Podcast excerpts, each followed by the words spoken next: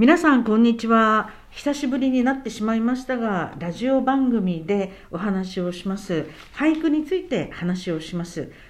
古池や川地飛び込む水の音ではなくてですね、ま、それもいいですが渡辺白泉さんという俳人の方の、え、俳句をご紹介したいと思います。最近この渡辺白泉さんの俳句を一生懸命あの読んでいます。どういう意味かなとかですねものすごく考えたりしております。で渡辺白泉さん渡辺に白泉っていうのは白い泉って書くんですが、え彼はですね、えー、1934年昭和9年に生まれてそして戦前、えー、素晴らしい俳句を作り弾圧をされそして戦後も俳句を作り続けてはいるんです。作り続けていましてそして沼津高校の高校の先生をされていたんですが1969年昭和44年なんと55歳で、えー、亡くなってしまわれます。でも俳句がですねすごいんですね。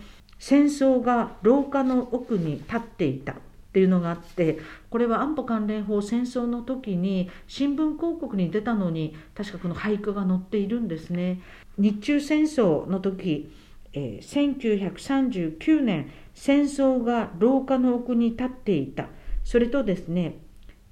15という不思議な街を丘で見た。これは1938年です。あと町に突如少尉植物のごとく立つっていうのがあるんですね。ある日突然少尉、まあ、大尉とか少尉とか中尉ですが少尉突然植物のごとく立つ。どうでしょうか？私はとりわけこの3つの俳句が大好きです。でも戦争が廊下の奥に立っていた。だから戦争は遠いところの知らない人の話ではなくって私たちの暮らしの日常生活のまさに延長線上にふっと廊下に立っている。不意に立つかもしれないし少しずつ立ってるのかもしれないんですが戦争が廊下の奥に立っていた。いや戦争って実はとても身近なところにあるっていうものすごいこう驚愕というかですね恐怖というか戦慄というかですね。実は戦争っていうなんかすっごいものが実は私たちの暮らしのすぐそばにあるよっていう、えー、だから気をつけなさいじゃないけどだから考えた方がいいよではないけれどそういうことをとても思わ考えさせる俳句ではないでしょうか。でこれ季語がないんですよね。これ季語がない俳句っていう無季語の俳句っていうのもジャンルとしてあって季語がなくてもいいそうです。あそれはいいななんて私は思うんですね。季語集っていうのがあって季語を間違えると怒られたりしますけれども季語がないんですよね。でもう一つ15という不思議な街を丘で見た。日中戦争が始まって太平洋戦争が始まる2年ぐらい前ですか。15という15の母の15ですが15という不思議な町を丘で見た。つまり町がどんどんこう15になっていくわけですよね。で少し前まではパーマネントしましょうおしゃれなんて言っていたのがパーマネントはやめましょう。で大日本婦人愛国会が振袖の女性に切りなさいってこう、えー、街で言うようなそんな時代にだんだんなっていっていたんだと思います。だから15という不思議な街を丘で見た。でもこの街が変わっていくもう15の街にこうなってるわけですよね。でこれを丘の上から不思議な街というふうに見ている。これは距離がありますよね。あるいは15の町に対する違和感あるいは赤涼感悲しみもしかしたら少し怒りもあるかもしれません。15の町になってしまっている。そのことに対するこう違和感っていうのをあこういう言葉で表現できるんだっていう感じですよね。15という異様な町を丘で見たとかね。15という変な町を丘で見たとかじゃないんですよね。不思議な町を丘で見た。だからその不思議っていうことの中に自分の気持ちとのすごいこう違い違和感が表現されているんじゃないでしょうか町に突如少尉植物のごとく立つある日突然軍人さんが街角に立っている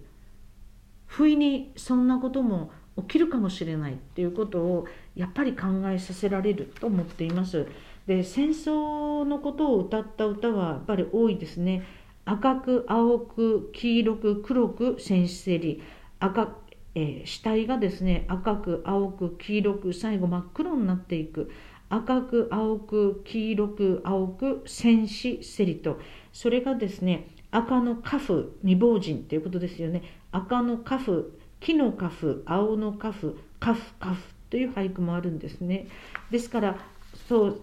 兵隊さんが亡くなっていく。でカフっていうのがありありますし戦後作った歌に「戦すみ女の大き町この後」つまり戦争が終わって女性が非常に多い町っていうことを言っていてこの赤のカフ木のカフ、えー、青のカフカフカフっていうのもあの非常にその戦争の、えー、ある種のまあ悲惨さっていうのを描いていると思います。で色がですね赤青黄黒ですよねで白き馬海渡り来て紅の馬につまり白馬がですね戦争で、えー、ま、爆撃をされたりして赤い馬になるってだからこう色彩がものすごくすごくありますよね。なんかこう分かりませんが短歌ってやっぱりあの道浦素子さんとかいろんな方たちの素晴らしい短歌ですごく情念っていうかこう感情がこう出ていくような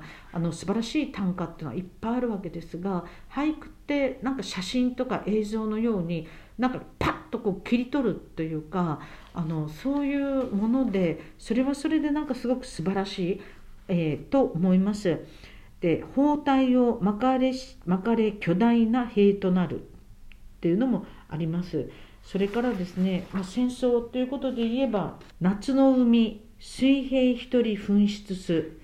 えー、この渡辺白泉さんは横須賀の海軍に入るんですよねですから夏の海水平一人噴出すつまり兵隊さん兵士はなんか軍備品のようなもので紛失すぐらいにしか思われていないっていうことをこの句ですごく表していると思います。夏の海水平一人紛失すですよね。人の命なんだけれども紛失すということでしかあの表現されていないっていうことですよね。あとですね、えー、これは横浜空襲の時だとの時と言われている連作があって司令塔の倉庫燃えおり心地よしっていうのがあるんですよね。こういうのってなんかあの、えー、戦争中だったらもう本当にあの帰国民っていうかものすごく叩かれる句だと思うんですがあのこの句が逆にこうアイロニーというかこういう句をなんかこう作らざるを得ないっていうこともあのあるんじゃないでしょうか。彼はあの治安司法で弾圧をされます。で兄,、えー、兄弟俳句事件っていうのがあってその俳句界がものすごく弾圧をされるわけです、えー、彼は逮捕されて5ヶ月間留置をされそして不起訴にはなるんですが出筆をしないように出筆禁止にさせられてしまいます。でも彼はですねあの俳句を作り続けるんですよね。でも例えばそうですね戦争はうるさし毛し叫びたし司令塔の倉庫燃えおり心地よしとかですね、えー、こういうのをこう書いていると、えー、若き方並べ水槽礼を吹く、えー、水槽をするあお葬式をするわけですよね。でこれはですね所持品の検閲などがもしあったらノートの中身を調べられたら本当にどうしただろうかと思うんですがそういう清掃体験の句を本当に作っています。で戦後は廃談とかですね、えー、分断とは